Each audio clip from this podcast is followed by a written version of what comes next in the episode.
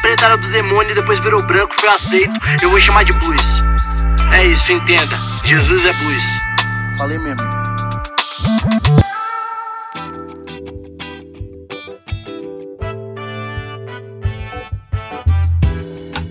Salve, salve para você que já foi numa igreja que você nem conhecia, mas você foi lá, atravessou a cidade, pegou trem, pegou busão, só porque você soube que lá tinha um profeta ou uma profeta, uma profetisa que, nossa, ela falava tudo mesmo.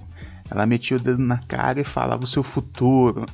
Para você que já fez isso assim como eu, um salve.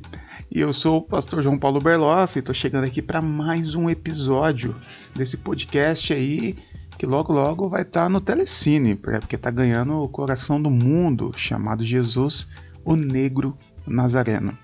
A nossa proposta aqui é ver toda a vida de Jesus em ordem cronológica, usando os quatro evangelhos né, de forma simultânea. E estamos ali, meados de Mateus, capítulo 9, 10, 11, né, no último episódio. Hoje a gente dá um pulo para Mateus capítulo 14, ou Marcos capítulo 6, ou até mesmo Lucas capítulo 9. Todos esses textos tratam é, sobre a mesma coisa, que é a morte, né, o assassinato, a execução do nosso queridíssimo João o Batista. Só para você lembrar, João tinha sido preso, tá? João estava preso esse tempo todo, João preso. E por que que ele estava preso? Diz o texto que ele tinha feito uma denúncia contra o Herodes. Herodes, só para você entender, é tipo prefeito, tá bom? Tipo prefeito da, da, da cidade. Não é nome, é um título que é um governante regional, ok? um, um, prefeito, no máximo, no máximo um governador de um pequeno estado, ok?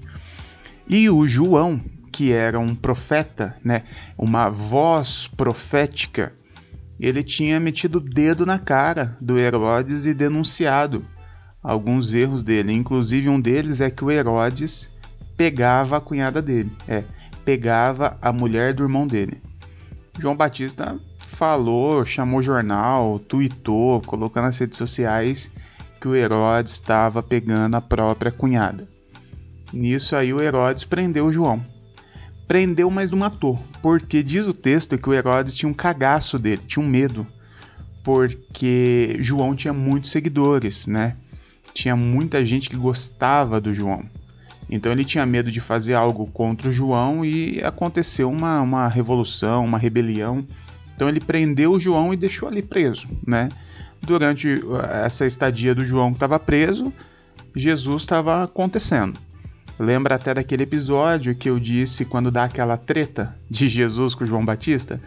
Que os discípulos do João vêm falar com Jesus. Pois é, João já estava preso. Porém, eles tinham acesso, né? É, os discípulos dele iam, visitava, levava recado, aquela coisa toda, né? Tinha as visitas. E João, é, João Batista preso, até que chega um certo dia que o Herodes dá uma festinha, né, uma festona. Ele enche a cara, fica muito louco. Você sabe, né, que existem alguns tipos de bêbados. E a maioria dos bêbados é o bêbado rico, né? É o bêbado que paga tudo, passa no cartão aqui, que esse cartão aqui canta mais que o Pavarotti e o Herodes aparentemente era desses, porque ele ficou chapado. E aí a filha da Herodias, a Herodias é a mulher do irmão dele que ele pegava, mas nessa época aqui ele já estava com ela. Não sei se o Herodes matou o próprio irmão, a gente não tem essa informação. Mas fato é que agora o Herodes está com a Herodias. A filha da Herodias, que já era uma mulher, né? Só que é o que nós poderíamos chamar hoje em dia de novinha, é, vai e faz, começa a fazer aquela dança, né? Você deve já ter visto algum filme, né? Que, que tá o, o bonzão lá sentado, tomando vinho, aí vem a menina dançando. Então, a cena é essa, ok? E a Herodias, a filha da Herodias dança para ele. Ele fica maluco, tá bebaço. Ele é desses bêbado rico que paga tudo. E ele fala assim: seguinte, pode me pedir o que quiser que eu te dou até metade do meu reino, até metade de tudo que eu tenho. Hoje eu tô pagando tudo e a menina dançou muito, ela merece. Pode pedir qualquer coisa, até metade de tudo que eu tenho. A menina vai pra mãe e fala: Mãe, olha só, a gente pode ficar rica agora, hein? É, o Herodes falou para pedir qualquer coisa. E o que, que a gente pede? Vamos pedir dinheiro? Vamos pedir um palácio? Vamos pedir. O que, que a gente pede? E a Herodias, que tinha uma. Aparentemente tinha muita raiva ainda no coração, né? Guardado contra João Batista por causa daquela denúncia. Ela fala: pede a cabeça do João Batista. De tudo que a mulher podia pedir, ficar rica, ficar milionária, sei lá o que, ela pede a morte de João Batista. E ela é muito específica: eu quero a cabeça de João Batista numa bandeja. A menina chega em público e fala: Já sei o meu pedido, Herodes. Eu quero a cabeça de João Batista numa bandeja. O texto diz que o Herodes fica morrendo de medo. Porque ele continuava com o mesmo medo de matar o João Batista. Tanto é que o João Batista estava vivo. Porém, como ele tinha feito essa promessa em público, ele teve que cumprir. E assim é morto João Batista. Teve a cabeça entregue numa bandeja para a Herodias, que foi aquela mulher que ele tinha denunciado. Bom, o que, que essa história pode nos ensinar? Ela nos ensina qual que é a voz profética. É, vamos lá, vamos falar um pouquinho de profeta então, ok? Não existe profeta, tá bom? Já existiu? Já existiu. Existe? Não existe mais. Ah, eu sou profeta. Não, você não é profeta. Ninguém é profeta, ok? Ah, mas Paulo lá em Efésios fala dos cinco ministérios. Sim, Paulo está falando de ministérios, né? Eu não acredito em profetas, eu acredito numa voz profética.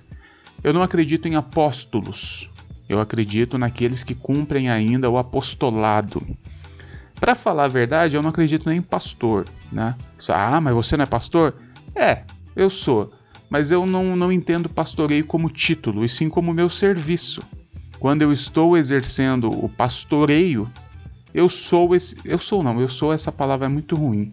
É, é, é exatamente esse lance de eu sou que, que, que a gente tem que esquecer isso. Porque quando o cara fala eu sou profeta, significa que ele é profeta, mano. Significa que ele o tempo todo tá profetizando, tá profetando e ele se sente na obrigação de profetar. Não. Agora, qualquer pessoa pode ser a voz profética. E esquece esse negócio que a voz profética está dentro da igreja, ok? Na verdade, a igreja não é lugar de ter voz profética.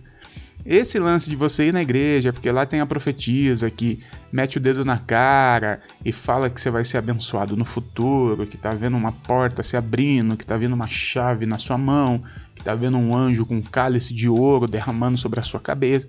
Isso é, chama outra coisa, tá bom? alguma doença psiquiátrica ou charlatanismo, ok?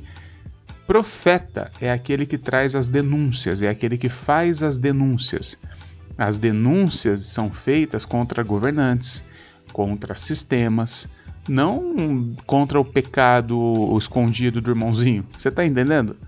Então não existe voz profética dentro da igreja. Em nenhum momento na Bíblia você vai encontrar uma voz profética dentro do templo ou dentro da sinagoga ok?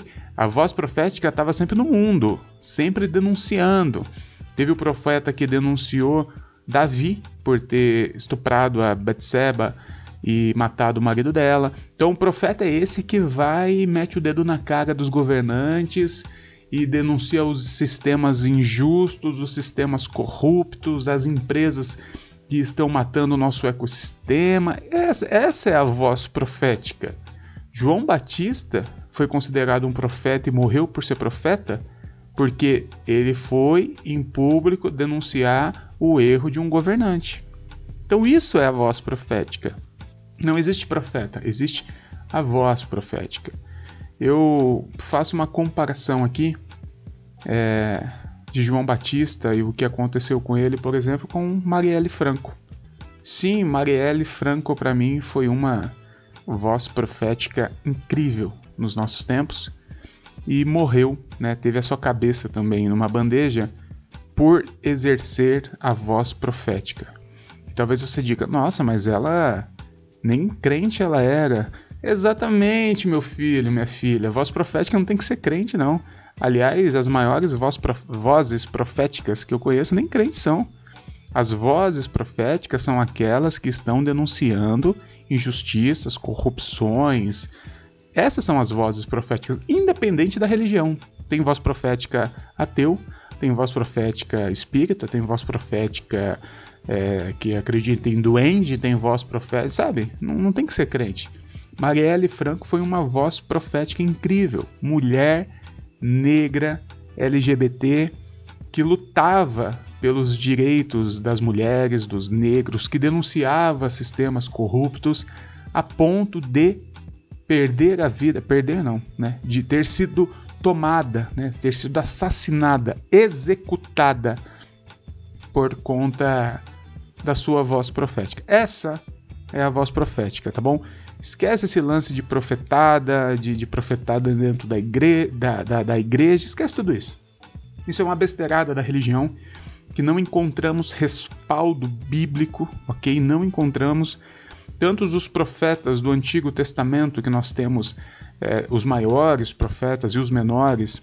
E quando a gente fala de maior ou menor, só para você saber, não estamos falando de, de, importância, de estatura, não. É só quem escreveu mais e quem escreveu menos. Isaías é um profeta considerado dos maiores, porque o, o livro de Isaías é muito grande. Joel é um livrito, um livretinho. Então, mas são todos profetas. Eu particularmente gosto muito mais dos profetas menores do que o Jeremias, Isaías. Os profetas, eles tinham essa função de trazer as denúncias. Sempre que vem o e, e eis que me veio a voz de Deus, é uma denúncia contra o povo de Israel, contra o rei de Tiro e Sidom, contra, sabe? É sempre uma denúncia a um povo, a um sistema, a uma organização, a um governo, a um governante. Essa é a voz profética. E a última voz profética que nós temos no Novo Testamento, ainda com esse título né, de profeta, é João. Que, como eu já expliquei para você lá no começo, ele foi o último sacerdote e encerrou-se nele o trabalho sacerdotal e ele também foi o último profeta, e encerrou-se nele o trabalho, o ministério profético. O que temos agora é a voz profética, ok? Então, se você quer ser profeta, denuncie, denuncie injustiças, denuncie sistemas, denuncie pessoas que estão passando dificuldades, denuncie o porquê que essas pessoas estão passando dificuldade. A voz profética é essa voz que está no mundo denunciando as, os erros, as mazelas. Eu vou ficando por aqui. Eu sou o pastor João Paulo Berloffa. Me segue no Instagram, tá bom? Deus abençoe para você e uma profetada abençoada aí para você.